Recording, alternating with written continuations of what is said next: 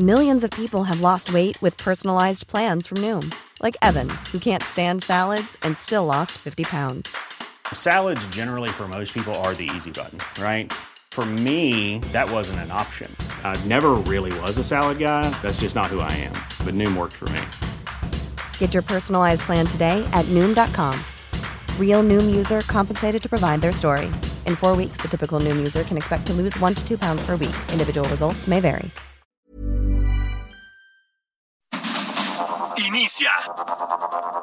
Heraldo Noticias de la tarde con Jesús Martín Mendoza. En Heraldo Radio.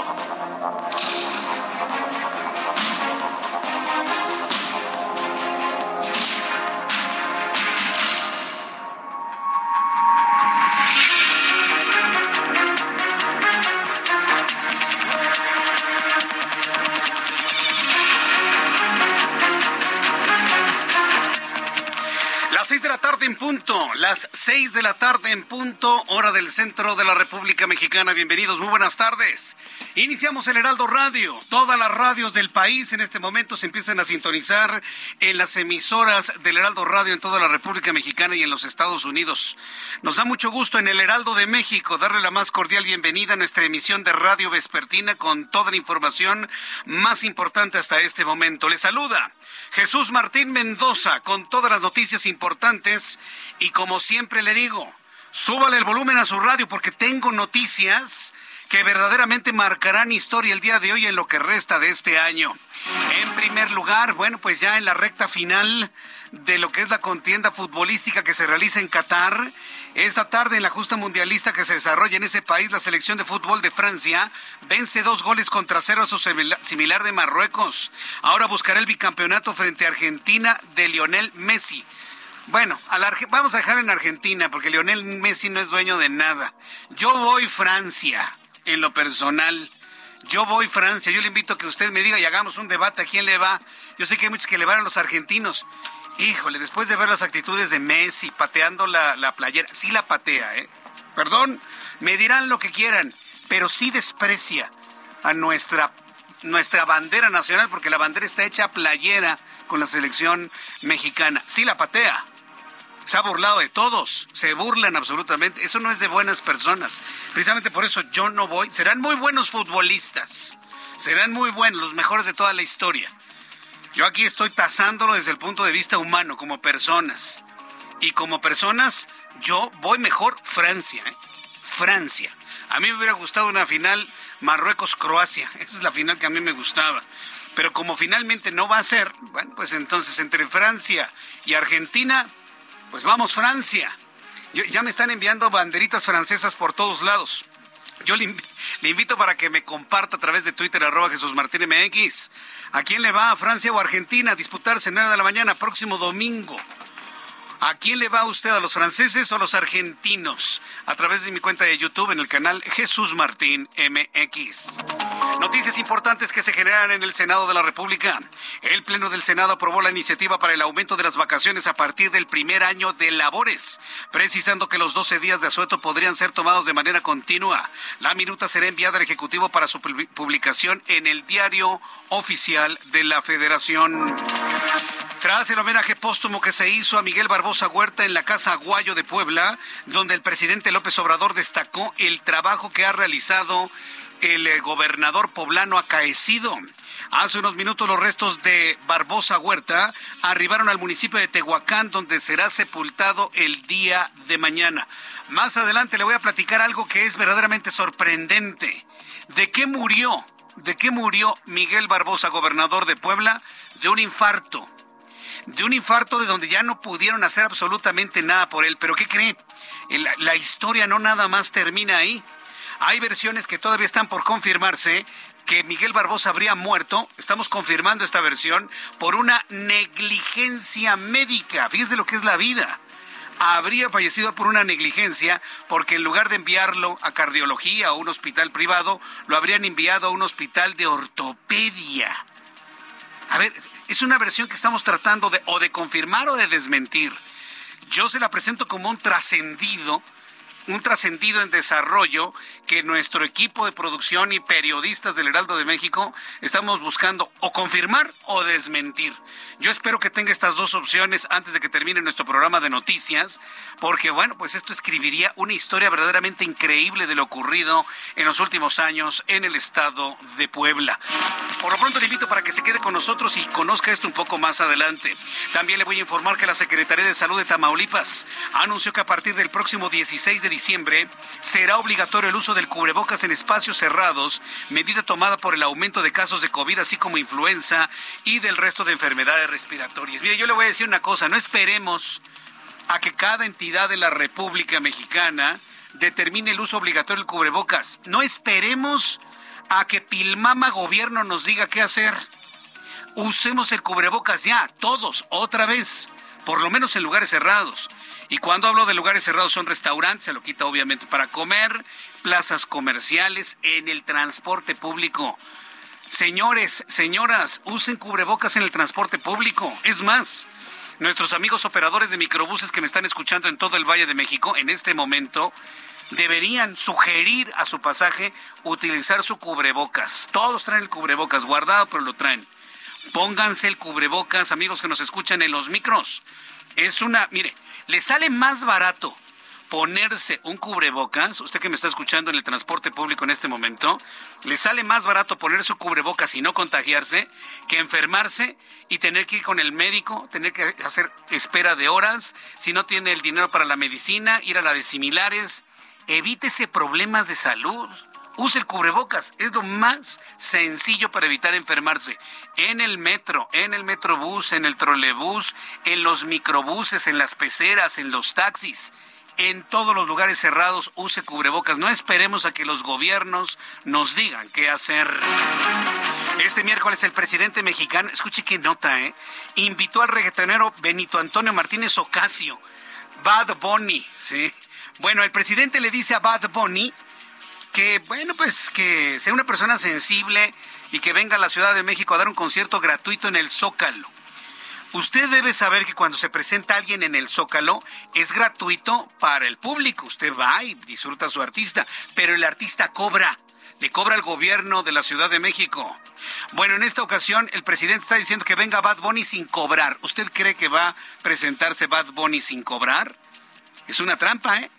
Le voy a decir por qué es una trampa. Porque si acepta Bad Bunny cantar gratis en México en el Zócalo, entonces dígame por qué, con qué calidad una empresa organizadora y una boletera cobraron hasta 12.500 pesos por un boleto para ver a este mismo señor que podría actuar gratis. ¿Se da cuenta? ¿Qué harían los que pagaron 12.500 pesos? Irse contra la boletera y la empresa. Ahora devuélveme el dinero porque el señor se presenta gratis. Y con eso, mire, acabar con Ticketmaster. Si para eso es especialista el presidente de México, para este tipo de, de cosas. Obviamente el señor Ocasio va a decir que no. Obviamente, pero lo platicaremos más adelante aquí en el Heraldo Radio. Felipe Calderón Hinojosa, expresidente mexicano, presidente 2006-2012 recibió ya la autorización de residencia en España, promovido por el expresidente español José María Aznar, para que pueda impartir clases en el Instituto Atlántico de Gobierno, por lo menos en los próximos dos años. Una residencia que tendrá Felipe Calderón Hinojosa en España, que podría extenderse hasta por cinco años. La Reserva Federal de los Estados Unidos anunció el séptimo incremento consecutivo de la tasa de interés en 50 puntos base para situarla en 4.25 y un 4.50 debido a las presiones inflacionarias internacionales que continúan afectando la economía del país. Hoy Juan Musi, analista financiero, nos dará todos los detalles de lo que ha decidido la Reserva Federal de Estados Unidos. Y derivado de la crisis política y las protestas que se viven en Perú y tras la declaración de estado de emergencia en este país, el gobierno de México alista la salida de mexicanos que se encuentren en Perú y que quieran salir a consecuencia de la violencia fabricada. Violencia fabricada en Perú violencia fabricada en Perú, confirmado por María del Carmen Alba, congresista del Partido Acción Popular en Perú. Hoy en entrevista en el Heraldo Televisión nos aseguró que todo eso es fabricado, que son provocaciones, células de sendero luminoso, allá en Perú, pero además garantizó que Pedro Castillo no saldrá de la cárcel.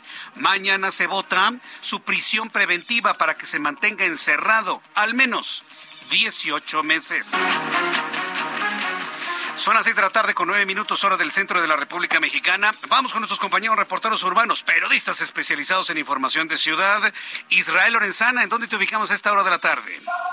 Jesús Martín, muchísimas gracias. Exactamente en Allende y Donceles, afuera del Congreso de la Ciudad de México, tenemos un grupo de manifestantes los cuales están llevando a cabo algunos cortes a la circulación de manera intermitente. En estos momentos está cerrado Allende. Para nuestros amigos que vienen desde el eje 1 norte van a encontrar ya, por supuesto, elementos policíacos, los cuales están desviando a los vehículos, esto con dirección hacia Lázaro Cárdenas. A través de Donceles también, hace unos minutos se han retirado, así que bueno, pues hay que evitar a toda costa transitar por este punto, Jesús Martín. Hay que señalar que a través del eje central Lázaro Cárdenas hemos encontrado ya carga vehicular a partir de la zona de Fray Servando y Tazaga y con dirección hacia Avenida Juárez.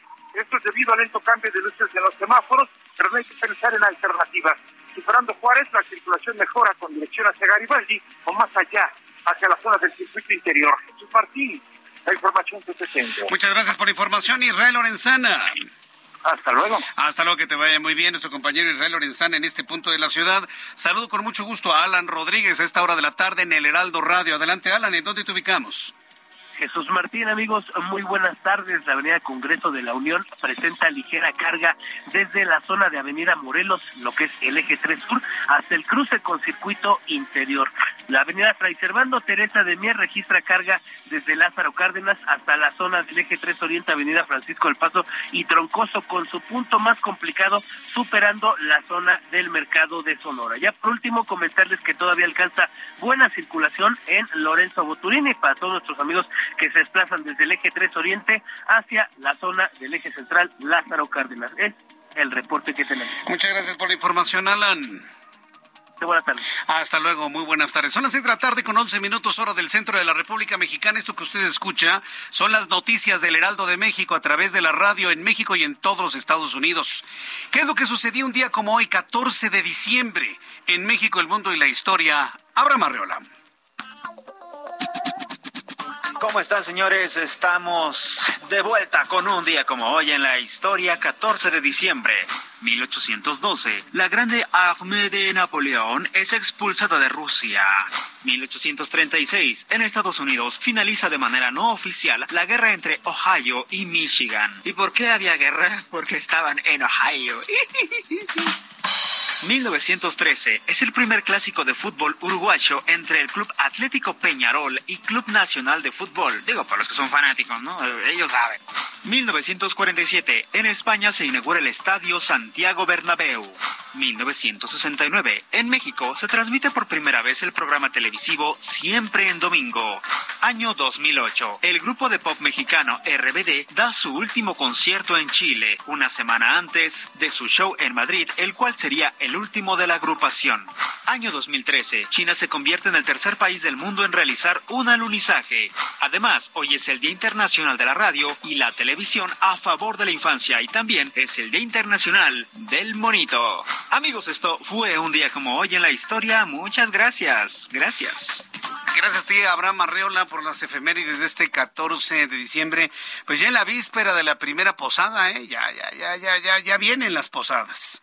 Para todos los que ya, bueno, aunque ya muchos han iniciado con sus posadas, una gran felicitación a todas las empresas, corporativos, que por primera vez después de varios años de pandemia han hecho reuniones y encuentros con sus equipos de trabajo. Muchas felicidades a todos los que están celebrando ya las próximas fechas, donde hay una acción de agradecimiento del trabajo hecho durante este año muy complicado, muy difícil, y sobre todo renovar el brío, ¿eh?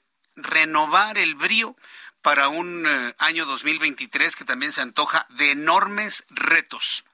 Y si usted nos da, da la oportunidad, si usted nos da la oportunidad, eh, si Dios nos presta vida, por supuesto, y si todas las cosas se mantienen igual, bueno, pues estaremos aquí acompañándole durante todo el mes de diciembre en radio, en televisión, en prensa. Yo quiero hacerle una cordial invitación para que usted todos los servicios informativos que necesite los consuma con nosotros aquí en el Heraldo. ¿Quiere ver programas de noticias en televisión? Heraldo Televisión. Heraldo Radio, las 24 horas del día. ¿Quiere informarse en cada momento de lo que está ocurriendo en el mundo? Heraldo Web. ¿Quiere hacer una revisión con toda calma? como a usted le gusta, con un periódico muy bien armado, muy bien hecho, con todos los temas importantes, Heraldo impreso, todas las mañanas con su café. Y claro, nuestras transmisiones de programas informativos de todos los días. El Heraldo de México, a través de toda su multiplataforma, tanto digital como de medios tradicionales y de redes sociales, están para informarle, para acompañarle para proveerle todo lo que necesite usted en materia de información. Vamos a revisar las condiciones meteorológicas para las próximas horas. El Servicio Meteorológico Nacional, que depende de la Comisión Nacional del Agua, nos informa sobre lo que esperamos para las próximas horas frío. Frío en el centro del país y zonas altas de la República Mexicana. Es la condición. Tenemos un invierno, pues de alguna manera adelantado. El invierno arranca la próxima semana. Exactamente la próxima semana tendremos el arranque del invierno, pero ya hemos sentido estos friazos desde días antes. Frente frío número 16, masa de aire frío, canal de baja presión, circulación anticiclónica, los elementos más importantes a destacar en este pronóstico. El meteorológico informa que durante esta noche se pronostican lluvias puntuales fuertes en el oriente y sureste del país, lluvias en diciembre, además de evento de norte moderado a fuerte en costas de Tamaulipas y Veracruz.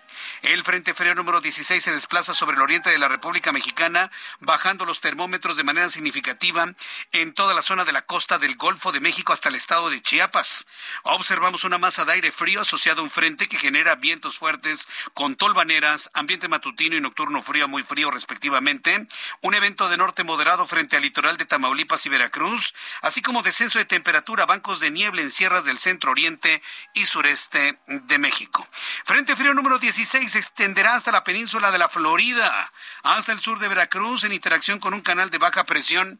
Amigos que nos escuchan en Miami, amigos que nos escuchan en la ciudad de Tampa, que nos escuchan en Orlando y todas eh, sus inmediaciones, bajarán los termómetros de manera significativa durante las próximas horas. Y aquí en la República Mexicana la recomendación sacar abrigos porque el frío hará de la suya sobre todo durante la mañana. Usted que me escucha en la ciudad de Guadalajara, Jalisco, me da mucho gusto saludarle y agradecerle que esté en sintonía con el Heraldo de México a través de la radio. En la ciudad de Guadalajara, Jalisco, en este momento 21 grados, mínima 7, máxima 25. En Monterrey, Nuevo León, 18 grados en este momento, mínima 13, máxima 22. Amigos en Tijuana, que nos escuchan en digitales en toda la región de Tijuana y San Diego. 13 grados en este momento, mínima 14, máxima 16. En Mérida, Yucatán, 27 grados en este momento, mínima 21, máxima 33. ¿Quiere huirle al frío de la Ciudad de México? Cuernavaca, Morelos es la eh, la opción. 20 grados en este momento, mínima 12, máxima 24. Pero si usted quiere más calor, hay que ir a Cancún. 27 grados en este momento, mínima 25, máxima 29. Eh, en la ciudad de Culiacán, Sinaloa, 22 grados, mínima 9, máxima 26. Y aquí en la capital de la República, el termómetro 19 grados, la mínima 6, mucho frío mañana temprano, la máxima 24 grados Celsius.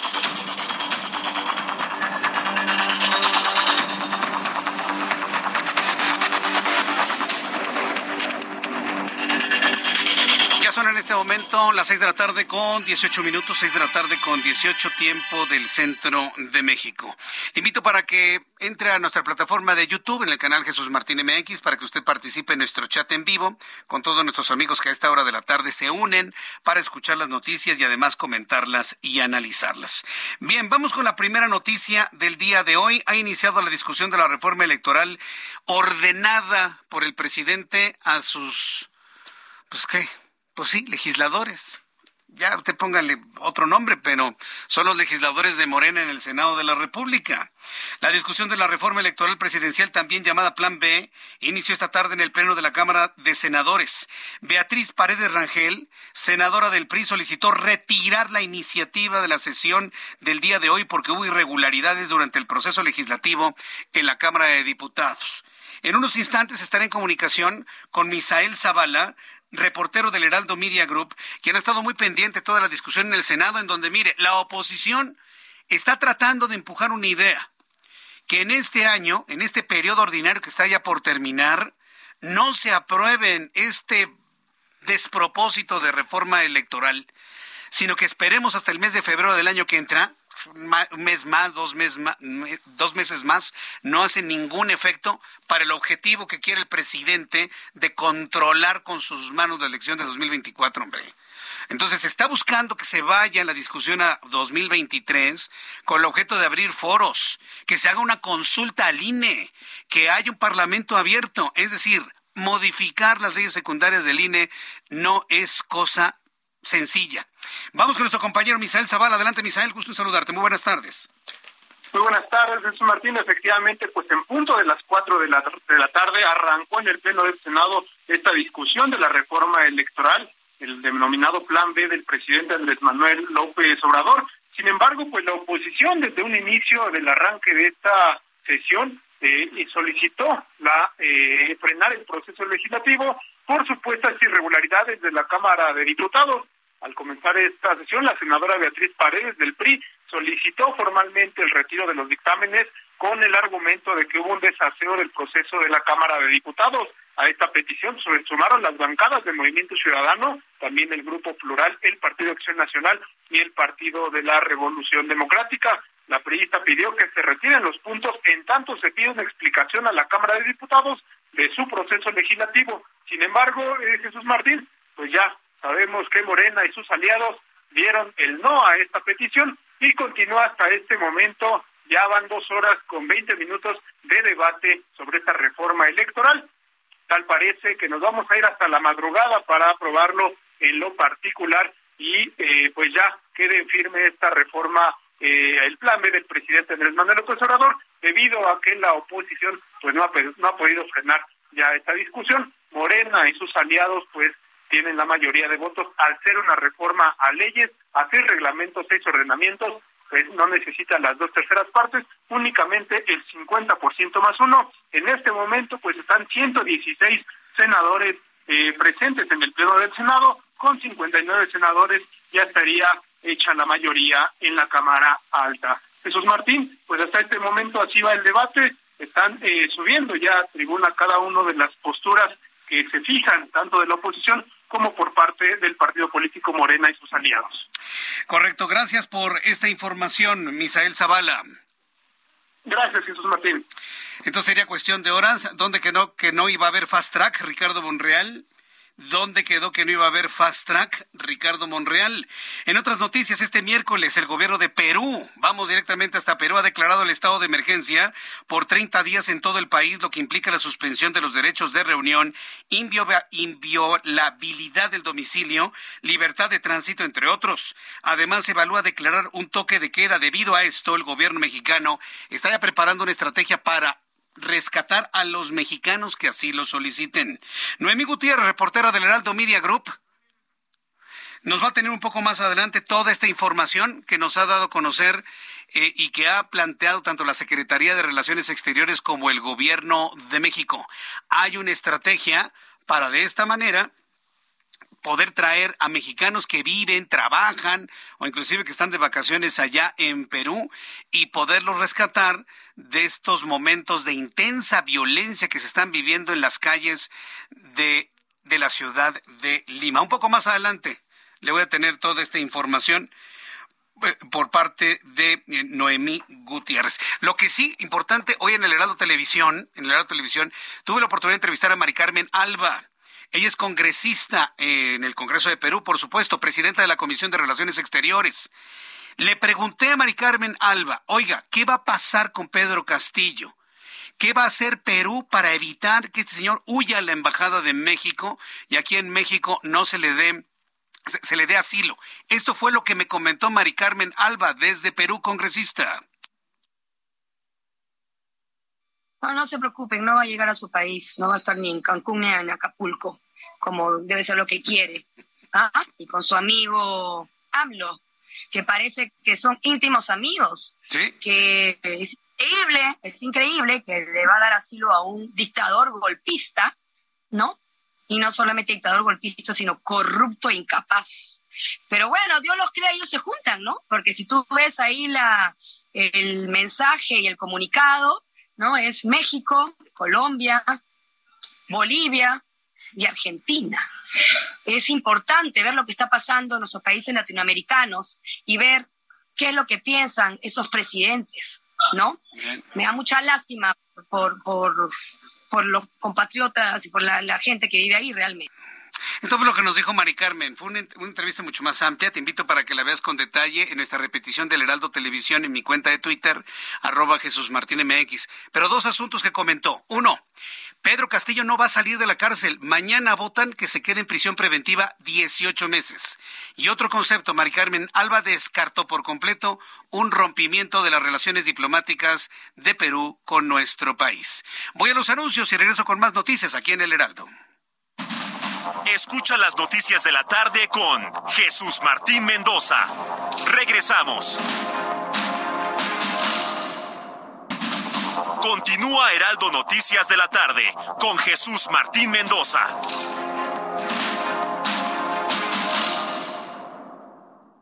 Hola, Jesús Martín Mendoza. Amigos, les quiero platicar que ante la urgencia de frenar el cambio climático, reducir la generación de nuevos residuos y cuidar el planeta, ECOSE, Asociación Civil sin fines de lucro, creó cuatro herramientas gratuitas que pueden encontrarse en su página web www.ecose.mx.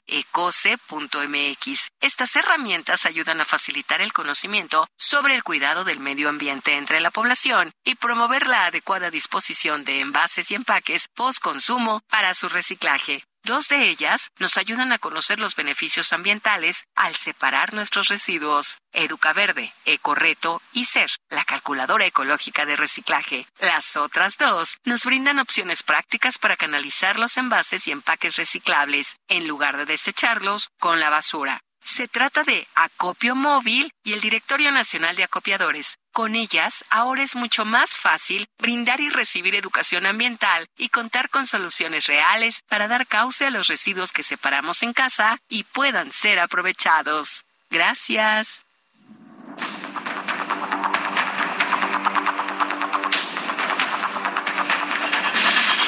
Ya son las seis de la tarde con 31 minutos hora del centro de la República Mexicana. Está enojadísima María del Carmen Alba, ¿sí? Y sí hay una gran molestia, una gran incomodidad en Perú por las declaraciones del presidente mexicano, aunque se ría, ¿eh? Sale atacado de la risa de las cosas que dicen. El que ríe al último ríe mejor. Sabiduría del pueblo que tanto dice proteger y que en realidad no lo protegen.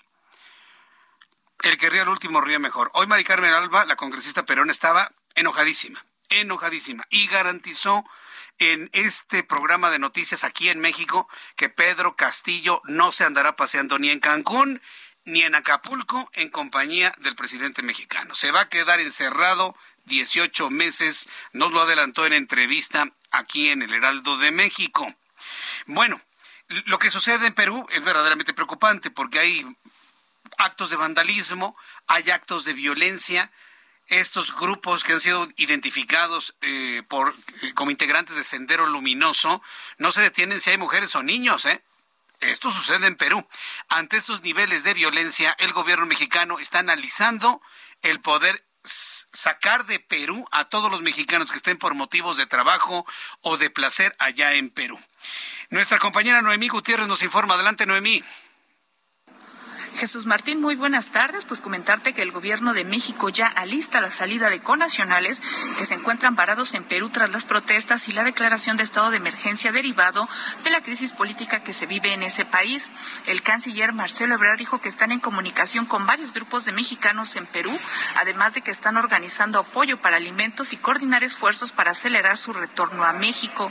Fue a través de un video que Pablo Monroy, embajador de México en Perú, informó que se tiene el registro en contacto con más de 250 mexicanos. Dijo que por instrucciones del presidente López Obrador y del canciller Marcelo Ebrard atienden a los mexicanos afectados por cierre de aeropuertos, suspensión de vuelos y bloqueos carreteros. Enfatizó que se están analizando medios y formas para que puedan regresar a México tan pronto como sea posible en condiciones que garanticen su seguridad e integridad. Jesús Martín, el embajador, no informó si se preparaba un vuelo de la Fuerza Aérea Mexicana para traer a los connacionales, como sucedió con los mexicanos que estaban en Ucrania. Pablo Monroy también pidió a los mexicanos que eviten las protestas y tumultos, atiendan las indicaciones de las autoridades, eviten los desplazamientos innecesarios y acercarse a Lima, la capital, si tienen un vuelo en los próximos días. Además, les pidió que se reporten y estén en contacto con la embajada en los números 51 987 569 404 y en el otro número 51 997 366 948. Estos números están en las redes sociales tanto de la Embajada de México en Perú como en la Secretaría de Relaciones Exteriores. Recordemos que el 13 de diciembre el presidente López Obrador anunció que está en pausa la relación con Perú, además de que su gobierno reconoce a Pedro Castillo como mandatario de ese país y no a Dina Boluarte. Jesús Martín, la información que te tengo. Muchas gracias por la información a mi compañera Noemí Gutiérrez con esta información sobre la situación tan crítica que se vive en Perú. Estado de emergencia, 30 días, están analizando toque de queda. Y bueno, pues este, estaremos con los ojos muy abiertos de lo que suceda mañana. Mañana Pedro Castillo no sale de la cárcel, se va a mantener encerrado año y medio en tanto se revisa y se le hacen los juicios pertinentes. Siete procesos se le siguen. ¿Sabe qué es lo que hizo Pedro Castillo? Nada más para que se dé una idea. Tiene una demanda por, por piratearse una tesis. Agarró una tesis que se encontró por ahí, se la clonó toda y con eso quiso titularse de maestro. Y eso allá en Perú es penadísimo, pero penadísimo, penadísimo. Nada más para que se dé una idea de todas las cosas que le están persiguiendo al ex presidente de Perú, hoy encarcelado, Pedro Castillo. Bien, cuando son las seis de la tarde con 36 minutos, hora del centro de la República Mexicana, revisemos lo que ha ocurrido en las últimas horas en el estado de Puebla. Es un hecho insólito. Yo no recuerdo en la historia un caso como este, que dos gobernadores de manera consecutiva mueran antes de terminar su cargo. Hace tres años, Marta Erika Alonso. Ahora, Miguel Barbosa. Uno en la caída de un helicóptero. No voy a calificar si fue accidente o no. Se cayó el helicóptero, se murió ella y su esposo también fue gobernador de Puebla, Rafael Moreno Valle. Y ahora muere el gobernador en funciones Miguel Barbosa. Yo no recuerdo algo semejante. En cuatro años, Puebla ha tenido seis gobernadores, entre sustitutos provisionales, encargados del despacho, y todo, seis gobernadores en cuatro años. Nada más, imagínense eso, ¿no? Bueno, pues hace unos minutos llegaron a Tehuacán, Puebla, los restos de Miguel Barbosa Huerta, donde será sepultado mañana en Tehuacán. Este miércoles se lleva a cabo el homenaje póstumo para despedir a Barbosa Huerta en Casa Aguayo con la presencia de la señora María del Rosario Orozco, esposa de, de Barbosa, y del presidente mexicano, quien aseveró que siempre mantuvo una buena relación con sus diferencias que habían logrado superar. Claudia Espinosa, nuestra corresponsal en Puebla, nos informa. Adelante, Claudia. Así es, Martín, te saludo con gusto aquí a todos los amigos del Heraldo Media Group. Como lo dices, pues alrededor, hace escasos 20 minutos arribó los restos del gobernador Miguel Barbosa a Tehuacán, a la funeraria Valle de Los Ángeles. Ahí permanecerá toda esta noche. Se tiene previsto que en el transcurso de la mañana sean trasladados a la Catedral de Tehuacán, ahí se oficiará una misa y posteriormente pues ya será sepultado. ¿Qué es lo que ha ocurrido durante toda esta jornada que tú eh, bien lo dices, pues es insólita? Se hicieron tres homenajes, uno en la sede del Poder Legislativo, otro en la sede del Poder Judicial y finalmente en la sede del Gobierno en Casaguayo, a donde asistieron no solamente el presidente de la República, Andrés Manuel López Obrador, que como tú bien ya decías, dijo en su discurso que a pesar de las diferencias mantenía una buena relación y reconocía el trabajo realizado por Miguel Barbosa en torno a la cuarta transformación en Puebla. También estuvieron el secretario de Gobernación Federal, Adán Augusto López Hernández, la jefa de gobierno de la Ciudad de México, Claudia Sheinbaum, también estuvo la secretaria de Seguridad eh, Pública a nivel federal, Rosa Isela Rodríguez, quien eh, pues señalaron, todos coincidieron en señalar que aquí en Puebla el trabajo de Miguel Barbosa en torno a la cuarta transformación pues fue muy importante y ha logrado pues mantener la unidad. ¿Qué seguirán? Eh, decía el propio secretario de Gobernación que la federación no se va a meter en la designación del gobernador sustituto, que es el nombre que legalmente tienen. El Congreso del Estado hace unos minutos en su comisión de gobernación ha avalado ya la eh, pues eh, el tema legal para decretar que pues Miguel Barbosa ya no está con vida, con vida, no puede ser el gobernador y con ello comenzar el paso para la designación del gobernador sustituto. Está justamente la sesión para avalar cuáles son las condiciones y bueno, se prevé que en el transcurso de los siguientes días ya se pueda tener lista esta convocatoria y los nombres de quienes serían hombres o mujeres que podrían llegar a este cargo. Se ha decretado un luto por tres días en toda la entidad. Las banderas desde muy temprano están a media asta y ya prácticamente todos los edificios públicos lucen con este moño negro. Es lo que ha ocurrido hasta el momento. Bien, pues vamos a estar muy atentos de este proceso, porque yo recuerdo la rebatinga por el poder una vez que murió Marta Erika Alonso. Qué bárbaro. Yo, me acuerdo claramente cómo se arrebataba en el poder. No que tú, no que yo, que tú no eres, que soy yo. ¿Se visualiza una situación similar, una rebatinga por el poder ahora que ya no está Miguel Barbosa?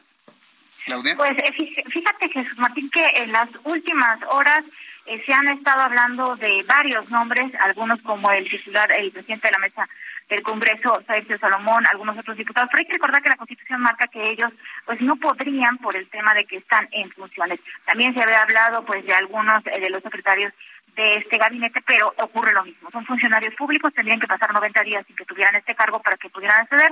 Inclusive hoy ya en las últimas horas se ha hablado del nombre de Enrique Docker, el rector de la UAP y también expresidente municipal. Sin embargo, esto pues todavía no se ha consolidado, falta la convocatoria y hasta el momento pues nadie, nadie así oficialmente ha dicho yo aspiro, están esperando obviamente que emitan esta convocatoria. ¿Cuánto brinco en Puebla? Tan fácil como que la señora Gil se quede ya como gobernadora sustituta, pues fue secretaria de gobierno, digo, de gobernación. Ella debe saber cómo están todas las, eh, toda la organización del gobierno y la administración pública en el Estado, ¿no, Claudia? Eh, sí, aunque hay que mencionar que la Constitución eh, no se lo permite porque sería funcionario pública. Tiene que emitirse este proceso. Ella tendría que dejar el cargo los 90 días para poder acceder. Es por ello que, eh, bueno, pues se tiene que hacer todo este procedimiento. No se llama gobernador interino como en la ocasión anterior, sino gobernador sustituto porque ya terminará el plazo legal y convocará elecciones en la manera como está el calendario. Muchas gracias por la información, Claudia. Muy buenas noches. Hasta luego, que te vaya muy bien. Nuestra corresponsal en Puebla. Vamos a consultar en este momento a Sergio Salomón Céspedes, presidente de la Junta de Gobierno y Coordinación Política del Congreso de Puebla. Estimado Sergio Salomón Céspedes, gracias por estar con nosotros. Bienvenido. Muy buenas tardes. Hola. Voy a entrar en comunicación con él precisamente para que nos aclare cómo está este proceso para elegir gobernador en Puebla. Y, y de verdad, ¿eh? es un asunto noticiosamente interesante noticiosamente atendible. ¿Sí lo tenemos? Sí, a ver, hablo, hablo, a ver si me escucha. Don Sergio Salomón, ¿me escucha? Sí, Jesús Martín. Ah, ah perfecto, ya lo tengo en línea, ya lo, ya lo escuchamos al aire. ¿Cómo está? Bienvenido, muy buenas tardes. ¿Qué tal? Muy buenas tardes. Los saludos de Puebla. Gracias. Bueno, yo, yo, yo, sé que es muy, muy temprano para estar hablando de la sustitución de Miguel Barbosa. mañana es la sepultura del exgobernador. Pero es interesante, interesante cómo se va a dar finalmente la sustitución en el cargo de gobernador en Puebla. Yo recuerdo todo el estira y afloje y las rebatingas que hubo cuando murió Marta Erika Alonso. ¿Se visualiza una negociación tensa, difícil, enojos para ver quién se queda con el gobierno del Estado de Puebla? Bueno, sin duda siempre será un tema de acuerdos y lo que buscamos hoy desde el Congreso del Estado es dar certeza, legalidad, credibilidad y actuar con mucha responsabilidad ante la ciudadanía, en donde busquemos los más amplios consensos para que esto permita también generar la mejor gobernabilidad para nuestro querido Estado de Puebla. Entonces, sin duda es lamentable lo que le pasó al señor gobernador Miguel Barbosa Huerta, pero en esa misma responsabilidad, dándole orden y legalidad desde el Congreso, buscaremos generar el consenso que permita tener al mejor hombre o a la mejor mujer al frente del Estado de Puebla. De acuerdo. ¿Por, qué no en automático la secretaria de Gobernación debería asumir el cargo? Es una sustitución y entiendo en su posición que está en conocimiento de todo lo que es el Estado que guarda el Estado de Puebla. Sí, sí, a ver, en automático lo, ella asume ya la... Como encargada de despacho.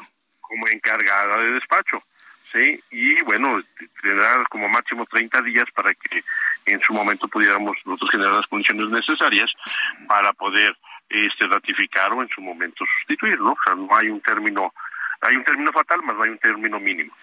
¿A quién visualiza usted que, que concluye el periodo de gobierno actual? Sergio No, no, no me, no me corresponde a mí comentarlo, estimado.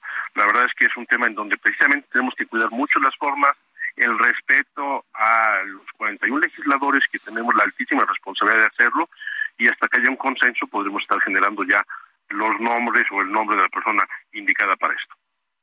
Correcto, bueno, pues entonces, eh, ¿cuánto tiempo habrá de pasar para conocer finalmente el nombre del gobernador sustituto?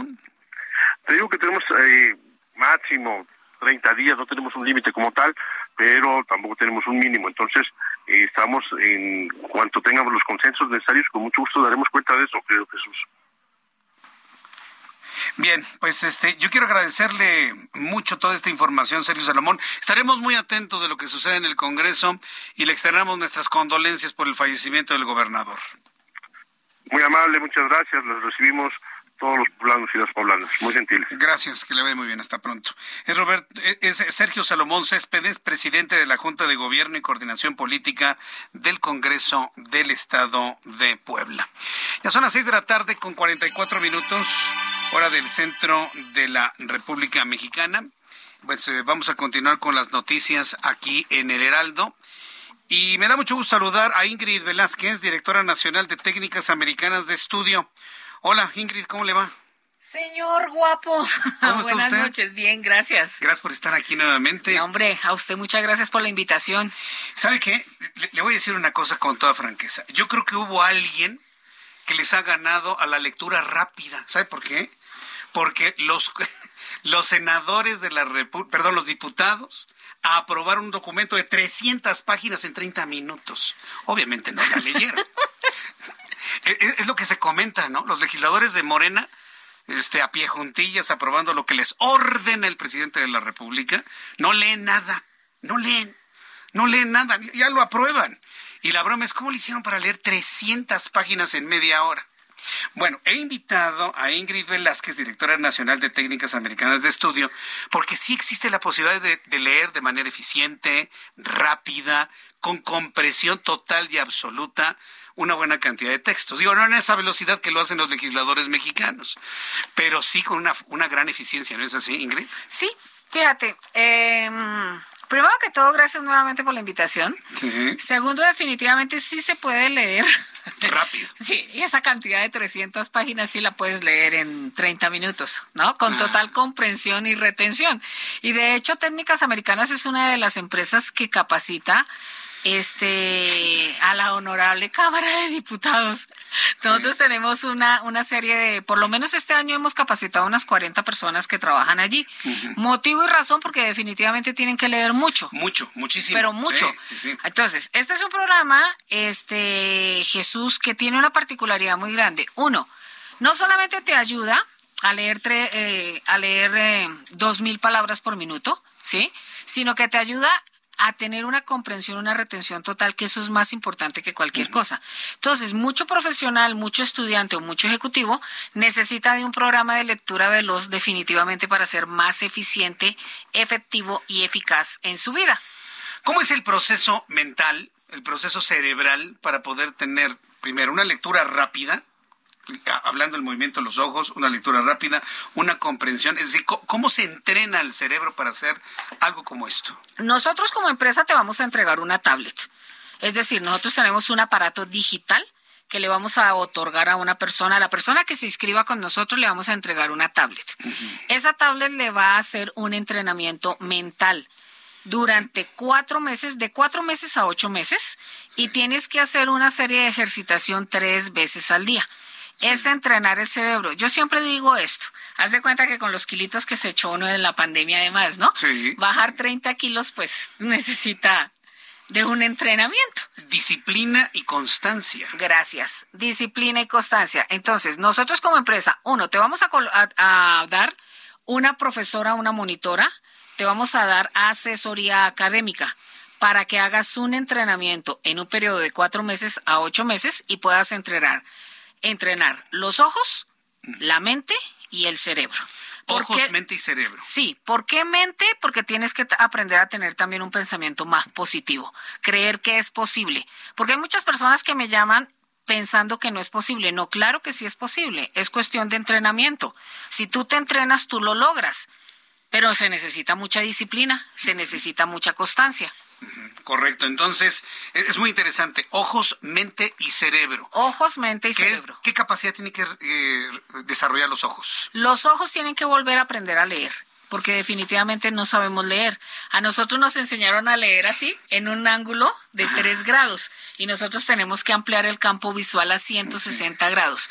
Haz de cuenta un piloto de Fórmula 1 agarra un carro y si mira un punto nomás se estrelló y se volvió nada. Entonces, él necesita tener una vista periférica, casi casi como si fuera un búho, necesita tener una vista periférica, entrenar los ojos. Nosotros como empresa, ¿qué te hacemos? Te entrenamos los ojos. Es, interesante porque estamos ante la posibilidad de volver a aprender a leer. Así es. Sí, porque leemos viendo una letra, sumándola a la siguiente, como van sonando, el sonido de cada letra sumado y hacemos la palabra. Así nos enseñaron. Así es. Así lee todo el mundo. Así es. Y te enseñaron a leer en voz alta y es el peor error que hay. Porque la boca, la garganta jamás va a poder hablar dos mil palabras por minuto. Sí, claro. Mientras que la mente sí puede leer dos mil, tres mil, cuatro mil, cinco mil palabras por minuto. Eso es interesante. Entonces la mente puede leer más rápido que lo que podemos articular con nuestra Toda voz. una vida por completo. Entonces, ¿cuál es el entrenamiento? Tú agarras una hoja, la miras de frente, haces como un flashazo y ya. Ese es el entrenamiento. Y puedo entender todo lo que dice la hoja. Puedes entender todo lo que dice la hoja. Puedo tener buen nivel de recordación. El nivel de sí, porque como no involucras nada, entonces este puedes entender y comprender absolutamente todo lo leído. Hay personas que me están pidiendo el número telefónico donde pueden tener más información. En este momento, las 50 personas, primeras personas que me llamen, les voy a dar un 40% de descuento sobre el valor total del programa. Ajá. 50% perdón, 40% de descuento sobre el valor total. Teléfono, una llamada perdida o un WhatsApp. 55 40 84 40 30. Nuevamente, 55 40 84 40 30. Y si son las primeras 20 personas que quieran eh, tomar el programa, dos personas, les voy a dar a las 20 personas que me llamen en este momento, Sí. dos por uno y 40% de descuento. Muy bien. 55 40 84 40 30. Voy a repetir yo el número telefónico. Anótelo, por favor. Ya, ya vaya entrenando su mente para recordar. 5540, luego 84, 4030. 55 40 84 40 30. Un llamacuelga, un mensaje de WhatsApp. Ya están atendiendo en este momento, Ingrid. En este momento estamos Bien. atendiendo. El día de hoy les regreso la llamada más tardar mañana. Personalmente voy a llamar a muchos muy de, de las personas que se comuniquen. Regálenme en solamente 15 minutitos para poderles vía telefónica dar la información. 55 40 84 40 30. Muy bien. Pues Ingrid, muchísimas gracias, Ingrid Velázquez, hombre, por habernos acompañado el día de hoy. Mucho éxito y gracias. Gracias, que estés muy bien. Para que vea que sí se puede, ¿eh? y aquí está una alternativa para que usted lea tan rápido como un legislador de Morena, por supuesto. Muchas gracias, Ingrid. Ah, ah, Suena irónico, pero esto sí va es real, esto sí va a ser real y usted lo va a poder aplicar para crecer en su trabajo y en su vida misma. Niños desde los nueve años. se me olvidó decir. 55 40 84 40 30. Gracias, Ingrid. Gracias a ti. Quiero informarle, quiero informarle que el presidente mexicano Felipe Calderón Hinojosa, 2006-2012, Felipe Calderón, expresidente de México, ha eh, obtenido una residencia por dos años para dar clases en España. El expresidente español Aznar le dio esta posibilidad y mi compañera Patricia Alvarado desde Madrid nos informa. Adelante, Pati. Muy buenas tardes, Jesús. El expresidente mexicano Felipe Calderón ha obtenido un permiso de residencia en España por dos años, prorrogable a cinco años, gracias al fichaje del expresidente español José María Aznar, que lo contrató para impartir cátedra en el Instituto Atlántico de Gobierno que Aznar fundó en 2014. Esta institución, situada en los alrededores de Madrid, está especializada en máster de Economía Internacional, Estado de Derecho y Acción Política y tiene un profesorado de alto perfil. Calderón estaría ultimando las gestiones para aterrizar por una temporada en España, específicamente el primer semestre del 2023. Combinará su vida académica con sus viajes a Europa y Oriente Medio, donde trabaja como consultor y conferencista. Con Calderón ya son tres los expresidentes que han desembarcado legalmente en España. Enrique Peña Nieto tiene una visa de oro hasta el 2027. La obtuvo en octubre de 2020 por invertir en la compra de un apartamento en Madrid por más de medio millón de dólares. También está el caso del exmandatario mexicano Carlos Salinas de Gortari, que tiene la nacionalidad española desde 2021, gracias a una ley que otorgó la ciudadanía española a las familias descendientes de sefardíes, los judíos originarios de España. La familia de Salinas es de Nuevo León y se vio favorecida con esta norma de España, ya que en Nuevo León aterrizaron muchos sefardíes. Salinas radica en Dublín, Irlanda, pero de repente se le ve ya por España. Hace unos meses hizo fotos con un chef en un restaurante mexicano. El que menos se prodiga es Peña Nieto. Lleva un perfil bajo, ya que tiene investigaciones abiertas en México por presunto lavado de dinero y enriquecimiento ilícito. A Calderón seguramente lo veremos mucho más dando su cátedra. Este es el reporte que te tengo desde Madrid. Te saludo cordialmente, Jesús. Muchas gracias, muchas gracias por la información, Patricia Alvarado. Desde Madrid, España. Tres presidentes mexicanos en España. Mire qué bien. Voy a ir a los anuncios y regreso enseguida con un resumen. Escucha las noticias de la tarde con Jesús Martín Mendoza. Regresamos. Continúa Heraldo Noticias de la tarde con Jesús Martín Mendoza.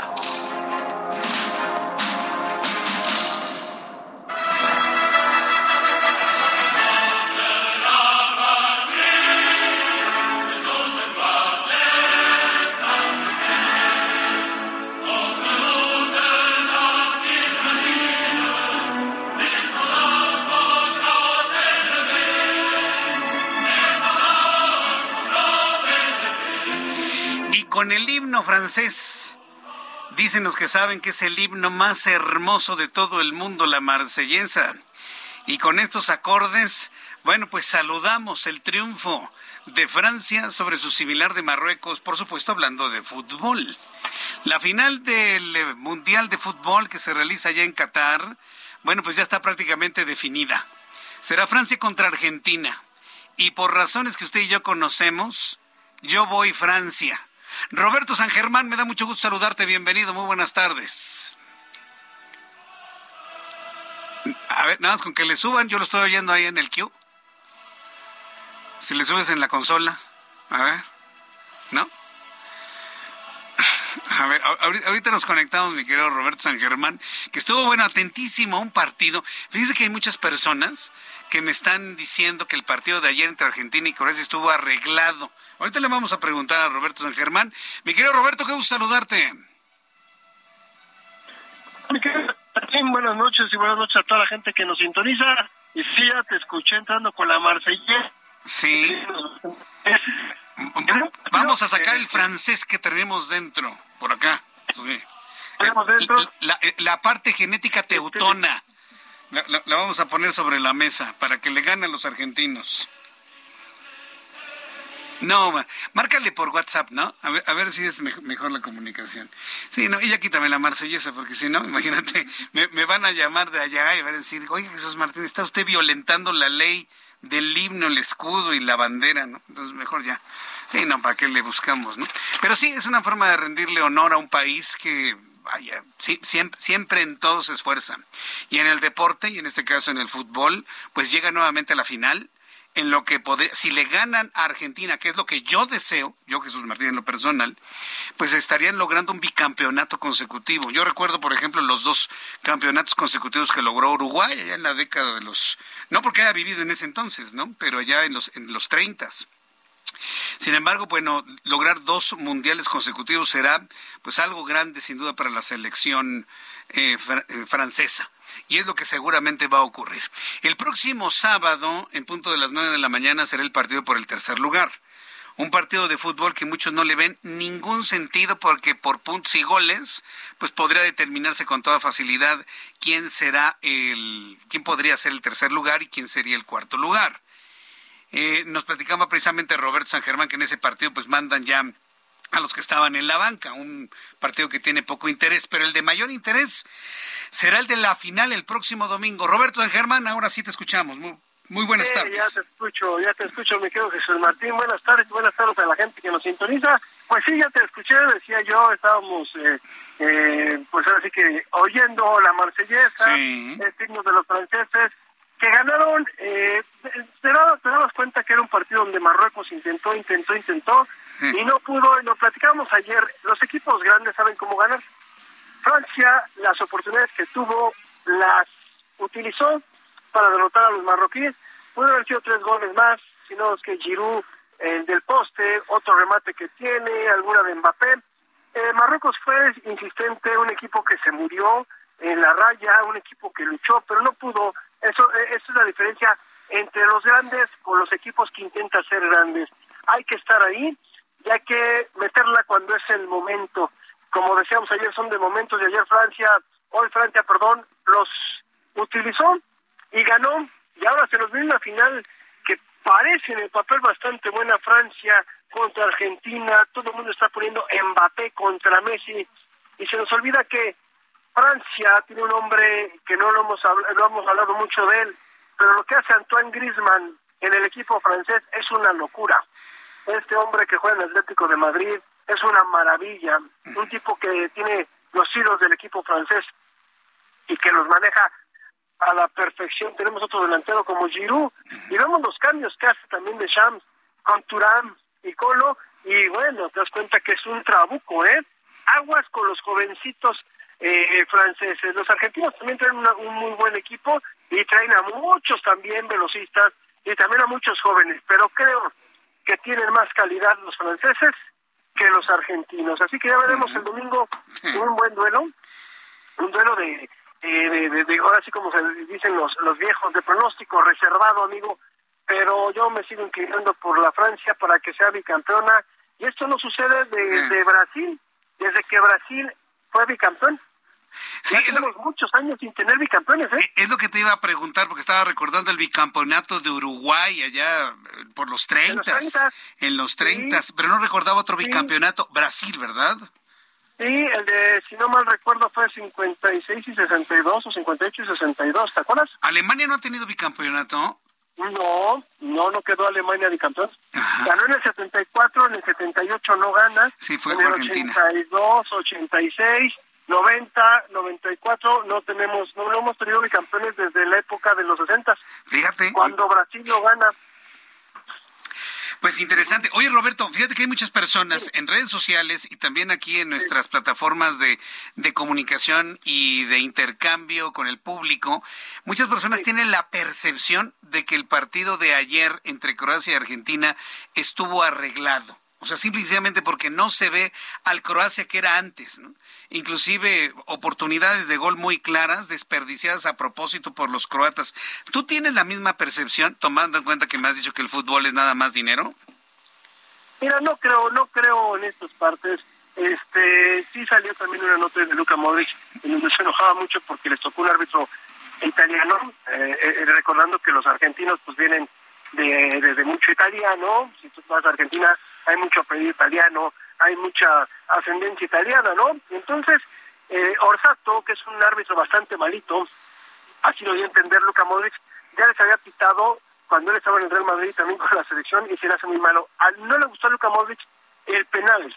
El penal se pudo haber pitado o no, mi querido amigo. Ya cuando ves la jugada, este, podemos interpretarla de dos formas. O que sale el portero y le choca al jugador Álvarez, o que Álvarez va y choca con el portero. Entonces, Luka Modric, esa jugada no era penal, no la tenía que haber marcado así, simplemente fue a chocar el argentino contra nuestro portero. Entonces, eh, pues es que mira, yo creo que ya cuando vemos este tipo de partidos y nos damos cuenta, también hay que ser muy honestos.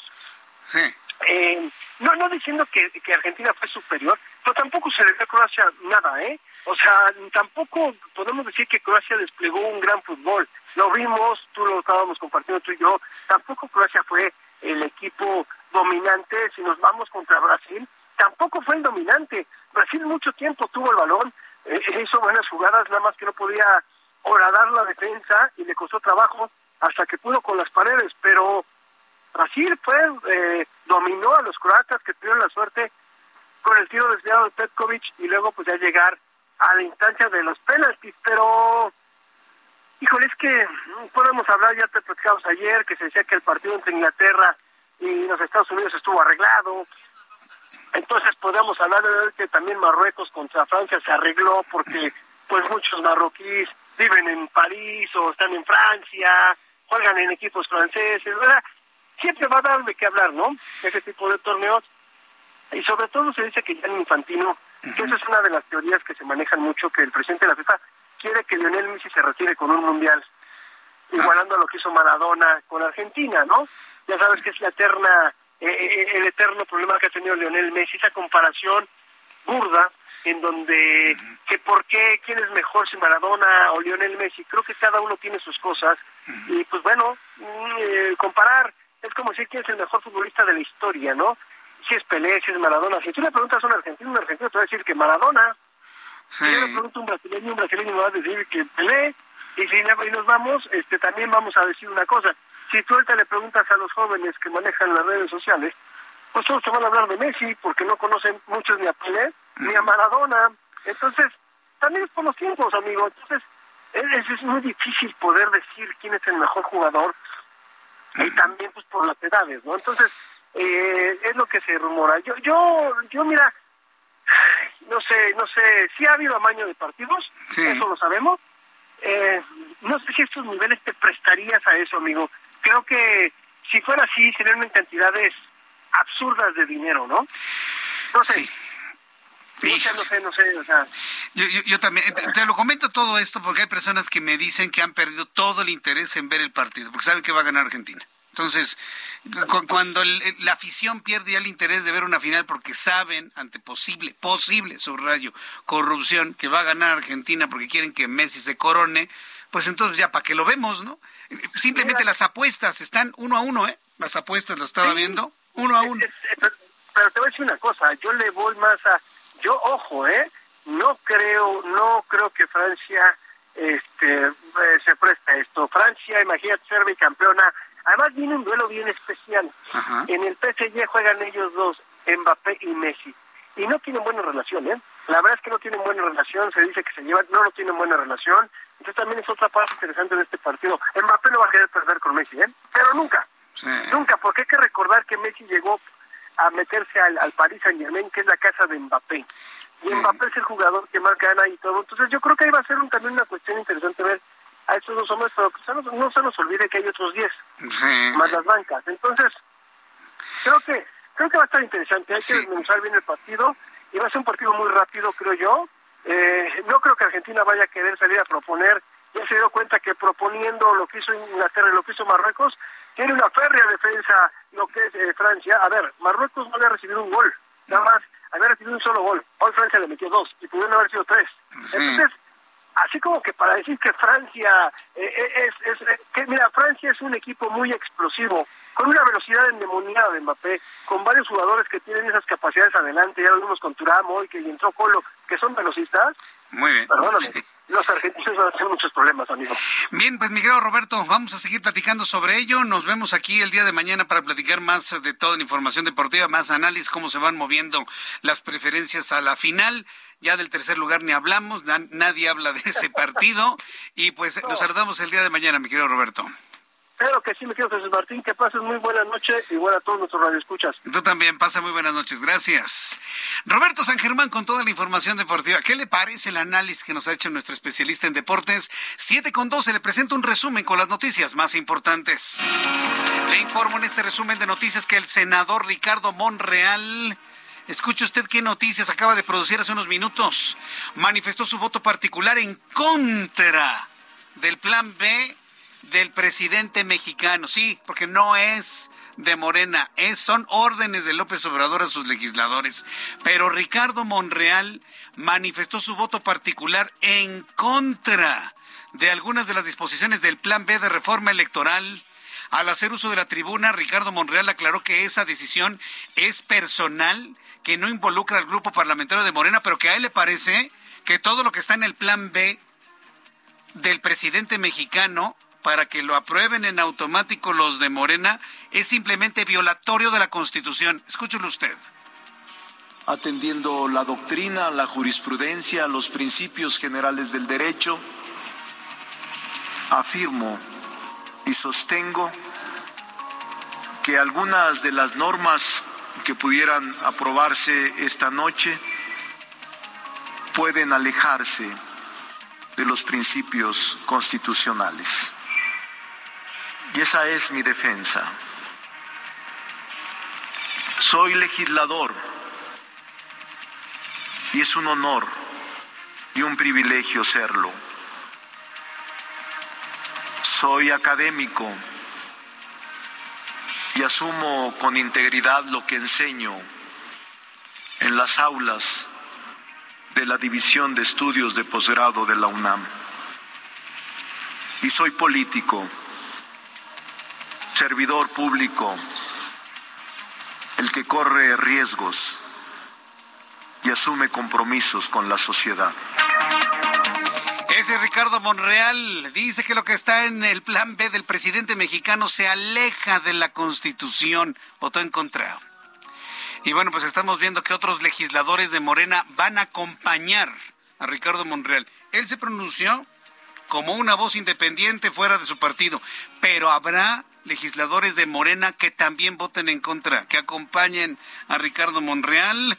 Interesante lo que acaba de ocurrir en el Senado de la República. Mientras tanto, las cosas no andan bien para el presidente mexicano porque legisladores del Congreso de Perú han solicitado declarar persona non grata al presidente mexicano por apoyar al exmandatario peruano Pedro Castillo. Además, porque los congresistas aseguraron que el Ejecutivo mexicano no debe meterse en asuntos políticos que no le corresponden, que no le competen. Ya hay una reacción muy fuerte por parte del Congreso peruano en contra, no de México, no del pueblo mexicano, es una reacción concreta en contra de Andrés Manuel López Obrador.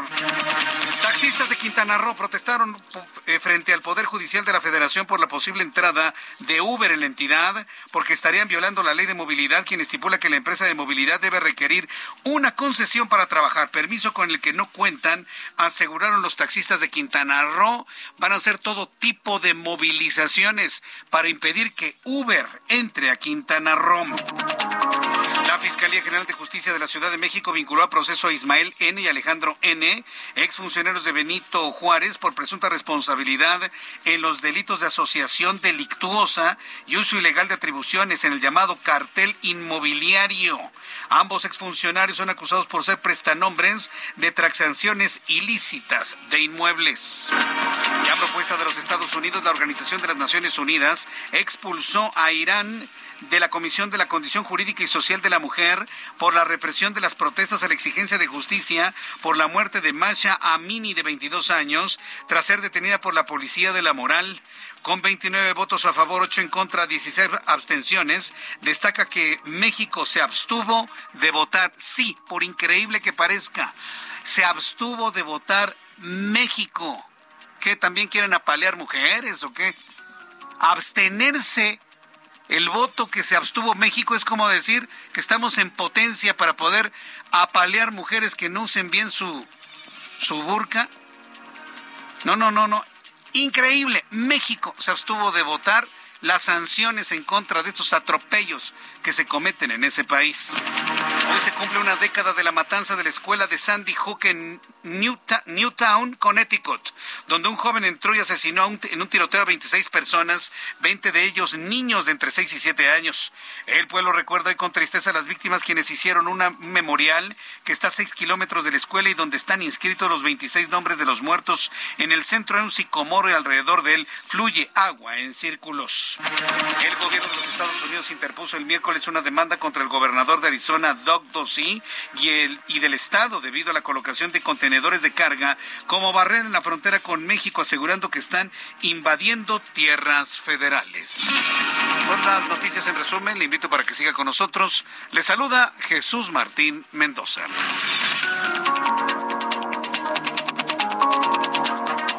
Son las 7 con 18, las 19 horas con 18 minutos, hora del centro de la República Mexicana. Vamos con nuestros compañeros reporteros urbanos, periodistas especializados en información de ciudad. Israel Lorenzana, me da mucho gusto saludarte. ¿En dónde te ubicamos, Israel, a esta hora?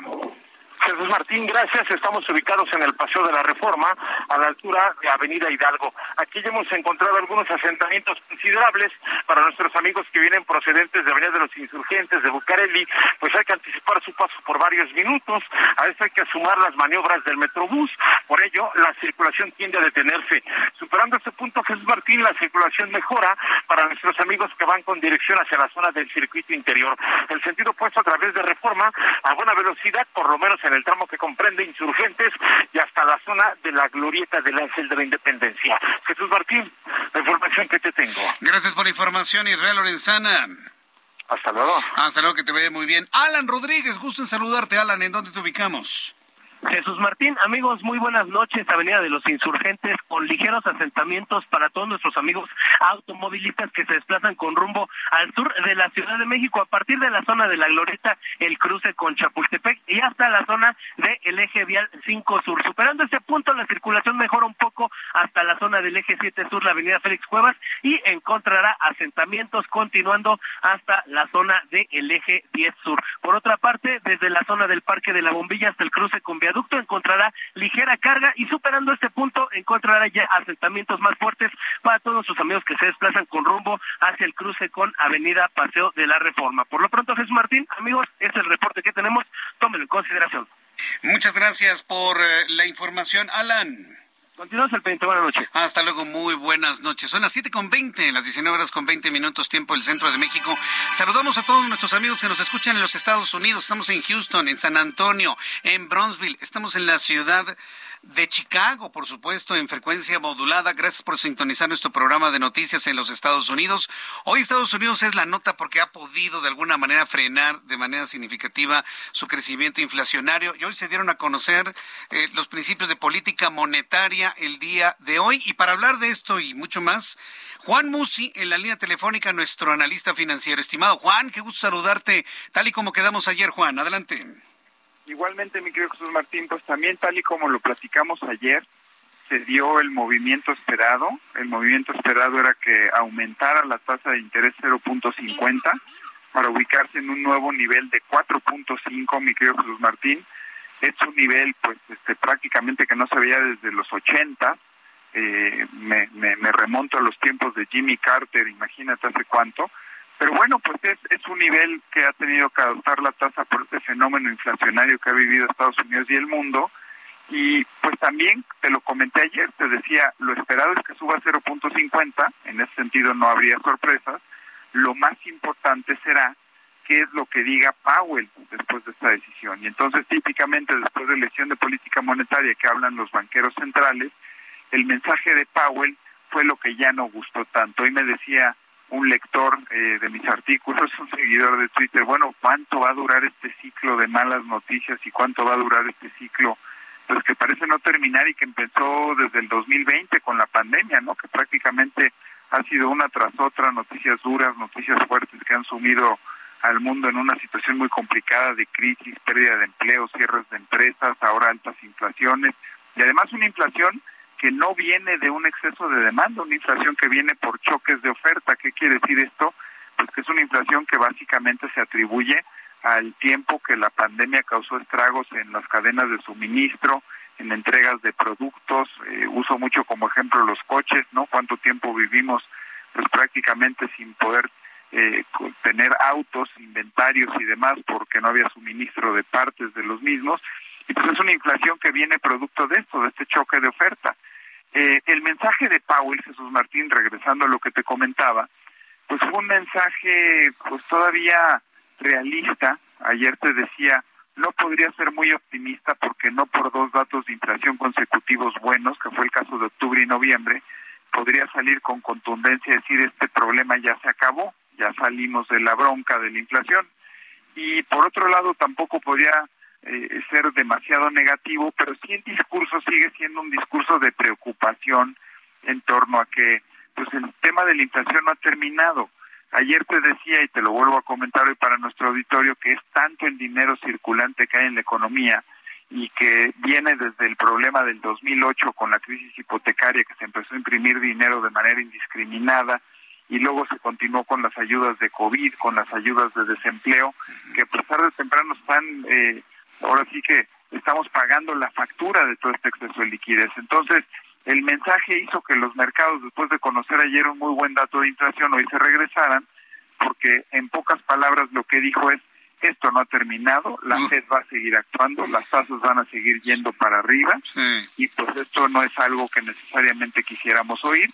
Me parece realista, me parece atinado el comentario, y bueno, pues al final las noticias son, sí, empieza a verse una baja en la inflación, eso es una buena noticia, pero claramente lo que la Fed nos está diciendo con toda la información que tiene es que este problema no se ha acabado, ¿no? Entonces, podríamos haber ya visto los techos y los topes de la inflación, pero esto no quiere decir que el año entrante vayamos a regresar a niveles del 2% como estábamos pues ya muchos años acostumbrados, Jesús Martín. Pues bien, mucha prudencia es lo que veo, no echan las campanas al vuelo y, veremos finalmente qué es lo que se sucede, decide en nuestro país. Juan, compárteme por favor en estos segundos tu cuenta de Twitter, por favor.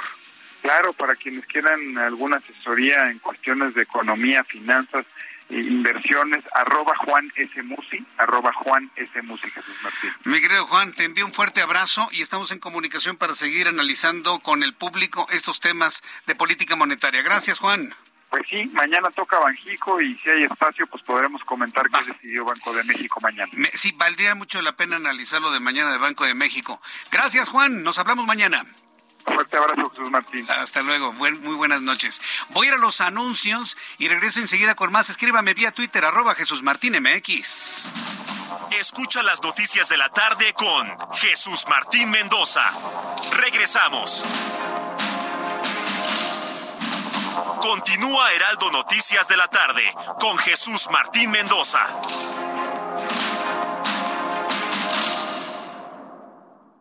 Hoy es tu oportunidad con Ford Andrade La Viga de estrenar tu Ford Expedition Max 2022 con blindaje nivel 5. Aprovecha este modelo exclusivo en México. Llámanos al 55 2128 4071 o visítanos en Calzada de la Viga, 1880, Mexicalcingo Ixtapalapa, código postal 09099, Ciudad de México.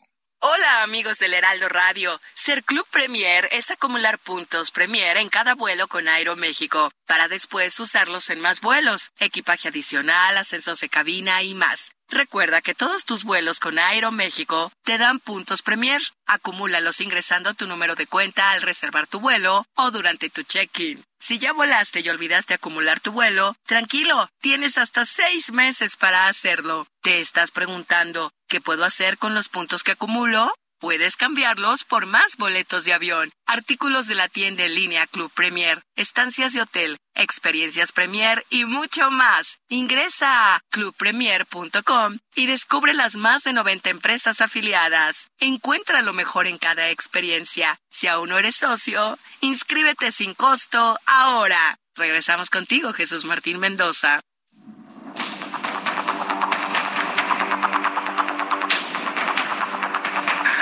Son las 7.31, las 7.31 hora del centro de la República Mexicana. Gracias, eh, Mónica Reyes.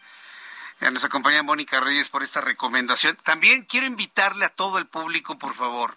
Recuerde que nuestra empresa, el Heraldo de México, Heraldo Radio, Heraldo Televisión, Web, Prensa, somos parte de Grupo Andrade. Y nuestra fundación, Grupo Andrade, está invitándole a que participe usted en la rifa de un auto. Todo el dinero que se obtenga de esta rifa ¿sí? se va a la ayuda de niños de organizaciones e instituciones que apoya la Fundación Grupo Andrade, con el objetivo de que tengan una Navidad con todo lo necesario y que se cumplan los sueños de niños que no tienen absolutamente nada y que cuide y protege Grupo, Grupo Andrade y Fundación Andrade a través de estas instituciones. Es por ello que para proveer de recurso, pues estamos haciendo una rifa, estamos rifando un auto de paquete, ¿eh? está buenísimo el auto. Sí, es un Aveo transmisión automática con aire acondicionado. Está bonito el coche. Es un auto Veo LS, transmisión automática 2022. El boleto cuesta 100 pesos. ¿Sí? o sea, ¿qué está haciendo Jesús Martín? Sí, le estoy vendiendo boletos para una rifa de nuestra fundación de Grupo Andrade. Entonces, compra un boleto, 5 boletos, 10 boletos, 15 boletos, 20, 30, 50, 100 boletos, los que usted quiera comprar para llevarse este auto, cuyo sorteo será el próximo 6 de enero de 2023. Adquiere sus boletos a través de una página de internet. Está muy fácil, es fundaciongrupoandrade.org.mx. Fundaciongrupoandrade.org.mx. Permiso otorgado por la Secretaría de Gobernación con el número 2022035PS02, vigencia del permiso 5 de diciembre de 2022 a 6 de enero de 2023. Fundaciongrupoandrade.org.mx. Compre todos los boletos que pueda, con la certeza de que ese dinero hará realidad los sueños de muchos niños que cuida Fundación Grupo Andrade. Son las 7.34 horas del centro de la República Mexicana. Vamos a revisar cómo andamos en materia de economía y finanzas, los resultados del día de hoy con Héctor Vieira. Bolsa Mexicana de Valores cerró la sesión de este miércoles con un retroceso del 0.57%, al restar 285.40 puntos, con lo que el índice de precios y cotizaciones, su principal indicador, se ubicó en 50.047.70 unidades en una sesión en la que 28 de las 36 principales emisoras cerraron con pérdidas. En Estados Unidos, Wall Street cerró con balance negativo ya que el Dow Jones retrocedió 142.29 puntos para quedarse en 33.966.35 unidades por su parte, el Standard Poor's restó 24.33 puntos, con lo que se ubicó en 3.995.32 unidades. Y el Nasdaq se dio 85.93 puntos, que lo colocó en 11.170.89 unidades. En el mercado cambiario, el peso mexicano se depreció 0.56% frente al dólar estadounidense, que cerró en 19 pesos con 42 centavos a la compra y en 19 pesos con 67 centavos a la venta en ventanilla. El euro se ubicó en 20 pesos con 69 centavos a la compra y 20 pesos con 98 centavos a la venta. En tanto, el Bitcoin tuvo una ganancia en su valor del 0.71% para ubicarse en 17.813.80 dólares por unidad, equivalente a 349.845 pesos mexicanos con 93 centavos. La Reserva Federal de Estados Unidos elevó en 50 puntos base su tasa de interés oficial, con lo que suma siete incrementos desde marzo, para quedarse en un rango de entre el 4.25 y 4.5%, su nivel más alto desde diciembre de 2007, aunque su titular, Jerome Powell, descartó una recesión para 2023. La Comisión Nacional del Sistema de Ahorro para el Retiro dio a conocer que en noviembre las afores en el país registraron por segundo mes consecutivo plusvalías, las cuales ascendieron a 131.046 millones de pesos. Sin embargo, se mantienen por debajo de las minusvalías, que suman 224.827 millones de pesos. La Comisión Nacional Bancaria de Valores reveló que hasta octubre de 2022, el número de tarjetas de crédito bancarias alcanzó la cifra de 31.103.862, con lo que superó los 29.172.507 plásticos colocados al cierre de 2019, el año previo a la pandemia. La Comisión Reguladora de Energía anunció que en lo que va de 2022 ha otorgado 450 nuevos permisos para gasolineras, su mayor nivel desde 2017, y buscará cerrar el año con 500 permisos otorgados, lo que rompería una racha de tres años consecutivos de reducciones. Informó para las noticias de la tarde Héctor Vieira.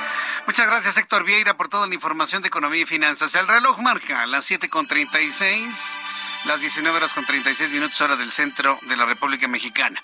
Quiero hacer un anuncio importante. A partir del día de hoy, todos los miércoles nos acompañará aquí en el estudio o vía telefónica, lo, que sea en ese momento, el ingeniero Carlos Álvarez Flores, presidente de México Comunicación y Ambiente, que va a cumplir 23 años de colaborar con este programa de noticias. Lo digo y no lo creo, ingeniero. Bienvenido, ¿cómo está? Muy buenas noches, sí. 23 buenas noches años. a todos los 15 millones que nos escuchan hoy aquí y allá en el otro lado. En Estados Unidos, sí. Este, 23 años se dicen fácil. Fácil, sí.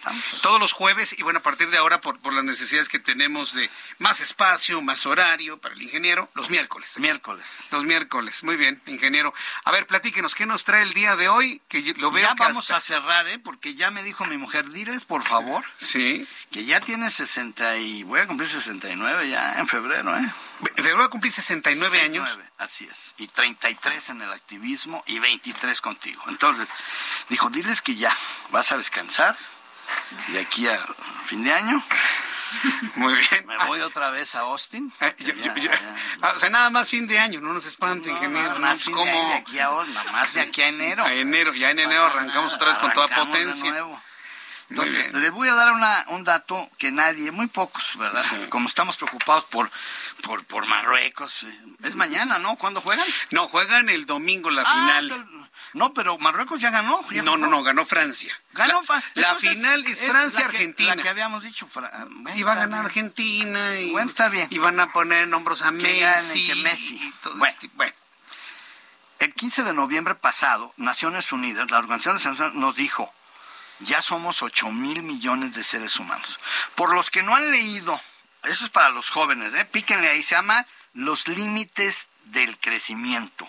En inglés sería The Limits to Growth, ¿ok? La doctora Donella Meadows hace, hace 50 años, por encargo del MIT, del Massachusetts Institute of Technology de Norteamérica, hicieron por encargo del Club de Roma, que eran unos cuantos países europeos, unos intelectuales, pintores, poetas, dijeron, hagan un análisis de cómo nos estamos llevando, cuál es la relación del ser humano con su casa, con el planeta. Y entonces, este documento, que es muy valioso, dice, en pocas palabras, dice, la primera premisa es, el planeta tiene límites infranqueables, esa es la palabra que usaron. Y la sentencia es esta, dice, si el actual incremento de la población mundial, la industrialización, la contaminación, la producción de alimentos y la explotación de los recursos naturales se mantiene sin variación, alcanzará los límites absolutos de crecimiento en la Tierra durante los próximos 100 años. Esa fue la sentencia hace 50 años. Bueno, pues nos acaba de dar una instancia que se llama, en español, para no meternos en, se llama el informe de la brecha de la circularidad, o sea, de la economía circular, que obligadamente tenemos que practicarla. ¿Por qué? Porque nos acaba de dar un dato terrible que dice, en 1972 éramos más o menos 3.800 millones de habitantes en la Tierra y teníamos un ritmo de extracción de recursos naturales de 28.600 millones de toneladas en un año. Eso fue De recursos de la naturaleza. Todo lo, lo que les todo lo que necesitamos. 28 mil millones de 28.600 millones de toneladas en un año. Eso fue en 7.2. Para el año 2000 ya íbamos en 54.900 millones de toneladas cada año de recursos naturales. Y el dato más importante es el del año pasado, del 2021. Dice que ahora somos 8 mil millones y el consumo ya llegó a 101.400 millones de toneladas de recursos naturales en un año. ¿Qué quiere decir? Que si yo saco el factor en el 72 de 3.800 millones para los 28.600, estamos hablando, porque a mí me gustan los numeritos, ¿verdad? 7.52 toneladas habitante año de recursos naturales. Eso es en el 7.2. Pero 50 años después, ¿qué crees? Per cápita, ¿eh? ya olvídate de los volúmenes. Ahora estamos en 12.67 toneladas habitante año. ¿Qué quiere decir?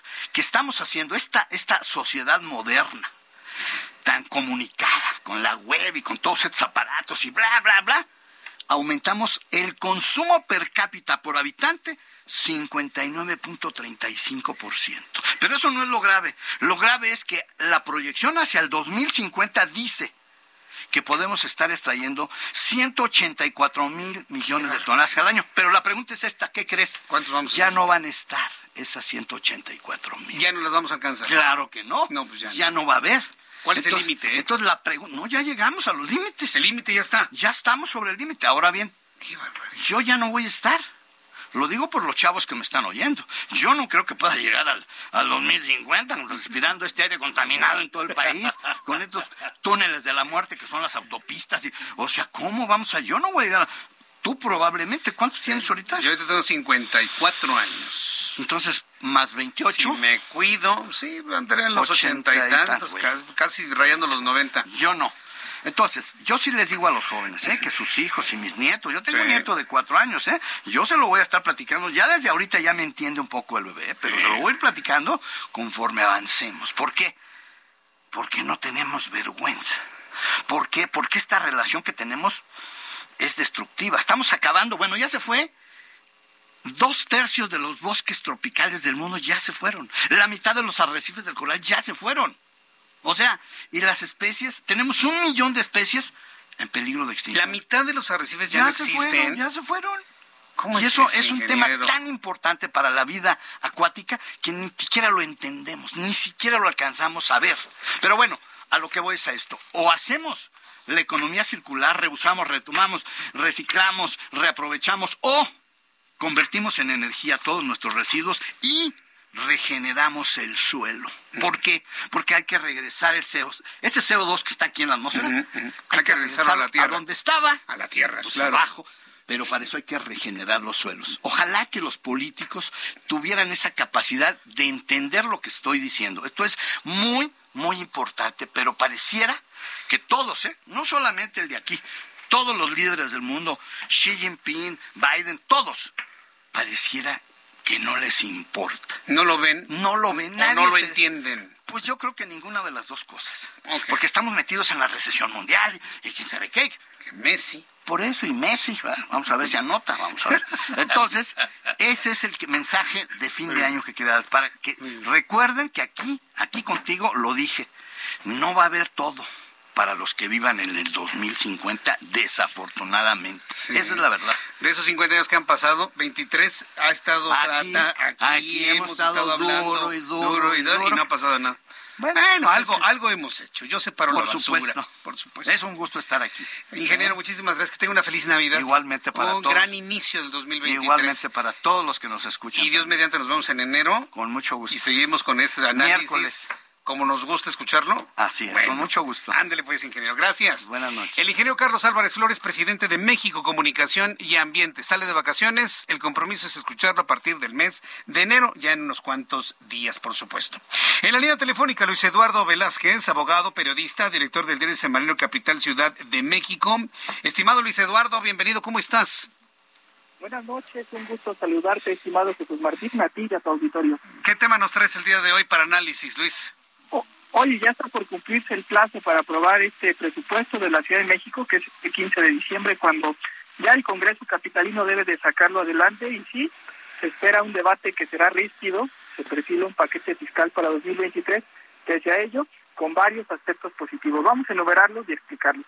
En primer lugar, se logra un presupuesto con consenso entre el gobierno de Claudia Sheinbaum y la oposición.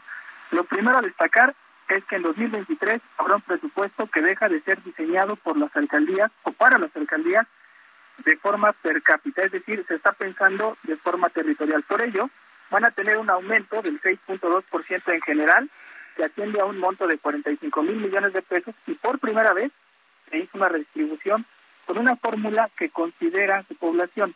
Se planeó sobre siete alcaldías y aquí lo que destaca es que entre ellas hay dos de la oposición, como Azcapotzalco y Tlalpan, con lo cual se quita ya este sesgo político que siempre se ha denunciado. Eso lo que va a permitir, y es una buena noticia para la ciudadanía, es a las alcaldías, por ejemplo, tener mejores servicios urbanos como bacheo, podas, iluminación, desasueldo, entre otros.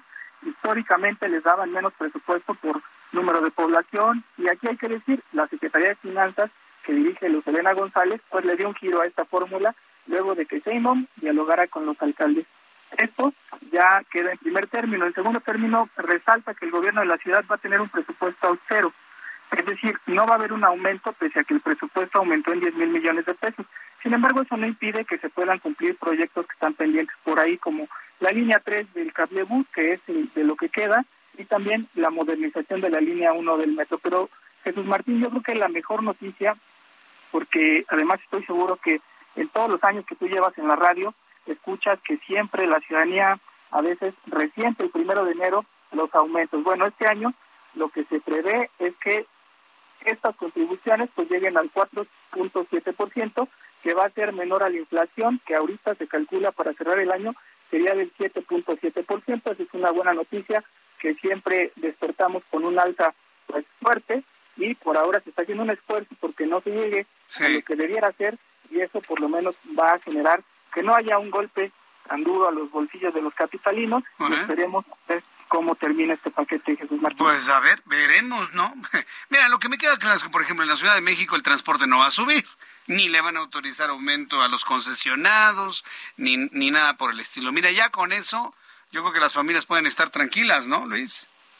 Sí, de, hecho, no va a haber nuevos impuestos, eso es una buena noticia. Está planteado en el paquete presupuestal lo que se había dicho de repartidores para las empresas de, de reparto de comida, ¿no? Las transnacionales, pero eso está sin que entre en vigor, entonces se mantiene, pero no está en vigor y por supuesto que no afecta a la ciudadanía y no hay nuevos impuestos, eso yo creo que es muy bueno y se va a amortiguar un poco las contribuciones, porque si lo pusieran al 7.7%, híjole, predial, agua y otras, incluso multas u otros aprovechamientos, sí tendrían un alto, un alto costo.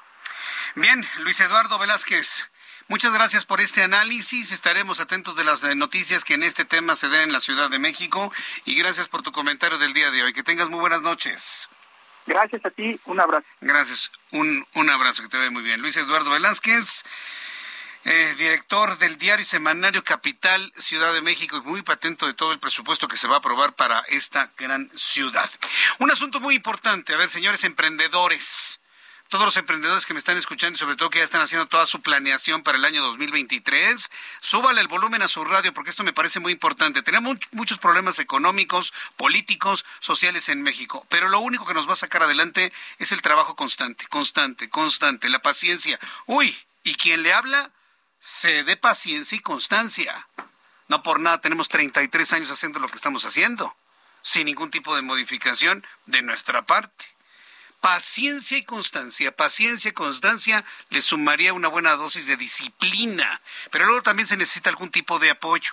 Tengo en la línea telefónica Carlos Marmolejo, actualmente es el director general de Finsus, que es una empresa enfocada en la democratización digital de las finanzas. Estimado Carlos Marmolejo, bienvenido, gusto en saludarlo. Muy buenas noches. Jesús Martín, qué gusto me da saludarte a ti y a tu auditorio. El gran reto de nuestro país es tener niveles de bancarización similares a otros países más avanzados, pero en México seguimos guardando el dinero en el frasco de café, en la almohada, en el colchón, en el frasquito o en la billetera. ¿Por qué tenemos ese, esa proclividad a manejar más efectivo que estar bancarizados, Carlos Marmolejo? Fíjate, Jesús Martín, que lo has dicho muy bien al inicio, la paciencia y la constancia es lo que nos está haciendo falta mucho a los mexicanos, ¿no? Y es un factor muy común también en otros países, especialmente en Latinoamérica, donde nos cuesta muchísimo ahorrar, ponemos muchos pretextos para decir, bueno, ya recibo un dinerito extra o mi aguinaldo, etcétera, y, y entonces busco pretextos para no ahorrar, ¿no? Para gastármelo y digo, es que es difícil ir al banco, abrir una cuenta, es difícil A, B, C, y entonces nos ponemos nosotros mismos barreras para poder ahorrar, Jesús Martín.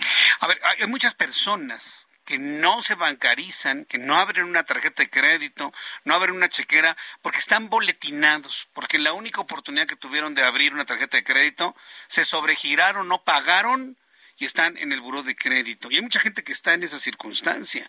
¿Cómo puede una persona así reactivarse en un mercado pues electrónico ahora, bancarizado por completo? ¿Existe la posibilidad? Sí, eh, tenemos la gran posibilidad de poder reiniciar nuestra vida financiera, aun cuando en algún momento hemos fallado. Y una buena recomendación es justamente abrir una cuenta de ahorro, eh, abrir una cuenta que te permita eh, empezar a hacer historial de que no nada más somos buenos gastadores y luego no pagamos, sino que también somos buenos ahorradores, que podemos invertir, aunque sea 100 pesos, 200 pesos, pero que empecemos a hacer historia en eso. Entonces, una parte muy importante que debemos tener en mente siempre todos los mexicanos es que para poder acceder a un buen crédito, para poder eh, eh, gastar, lo primero que tenemos que hacer es ahorrar. Y para eso, el mejor mecanismo para ahorrar es abrirnos una cuenta que sobre todo nos pague rendimientos, nos premie por tener nuestro dinero ahí que nos cobre pocas comisiones, por supuesto, es algo muy importante y a veces ese es un pretexto que ponemos para no ahorrar, que nos cobran comisiones, pero una vez que tenemos una cuenta con un dinerito guardado, es más fácil pedir un crédito cuando realmente lo necesitamos me parece que es una muy buena estrategia. Volver a hacer historial, hacer un buen historial crediticio, no nada más de, gastos, sino también de capacidad de, pago, de disciplina en el pago. ¿Y, cuál es la recomendación concreta en este sentido, Carlos Marmonejo? ¿Qué nos ofrecen? Mira, Jesús Martín, nosotros, por ejemplo, hemos detectado que, dadas las resistencias y los pretextos que nos ponemos para poder ahorrar, y tener que formarnos en una sucursal, desplazarnos, las comisiones, decidimos abrir una aplicación móvil que se llama Finsus y a través de esta aplicación, de una manera muy fácil, la descargas y con solo tu credencial del INE y algunos datos extras como una videoconferencia que te hacemos, en 13 minutos tienes acceso a la mejor plataforma que te va a dar el rendimiento más alto que hay ahorita en el mercado, que es el 13.13%. Pero lo mejor, Jesús Martín, es que es desde 100 pesos. Entonces tú puedes invertir y acceder a una tasa que comúnmente estas tasas te las pagan las instituciones financieras cuando ahorras cientos de miles de pesos, a veces hasta arriba de un millón de pesos. En nuestro caso, con Finsus App, si tú la descargas desde 100 pesos, pues ya estás eh, eh, accediendo a una de las mejores tasas que están en el mercado y sin comisiones y de una manera muy fácil, muy sencilla. Por eso le llamamos democratizamos las finanzas, estamos haciendo inclusión financiera. Para que para que más mexicanos no tengamos pretexto, empecemos a ahorrar y después pidamos un crédito y después para crecer, pues podamos eh, tener un comprobante de que somos buenos ahorradores. Bien, entonces bajamos la aplicación de Finsus. ¿Algún número telefónico, página de internet donde el público pueda entrar a conocer más información? Sí, claro que sí. Mira, somos una Sofipo 100% digital. Sí. No tenemos eh, no tenemos sucursales porque hemos decidido estar cerca en cada uno de los teléfonos ah, de las personas. Así que pueden eh, escribir en, eh, desde sus teléfonos, pueden escribir finsus.mx y ahí de la mano los lleva para que puedan descargar una aplicación. O en, o en cualquiera de sus tiendas favoritas, tanto en Android como en iOS, pueden descargar la aplicación. Gracias, Carlos Marmolejo. Muy buenas noches. Jesús Martín, te mando un fuerte abrazo. Igualmente, gracias por su atención. Mañana en la televisión nos vemos a las 2 de la tarde. Esto fue Heraldo Noticias de la tarde con Jesús Martín Mendoza.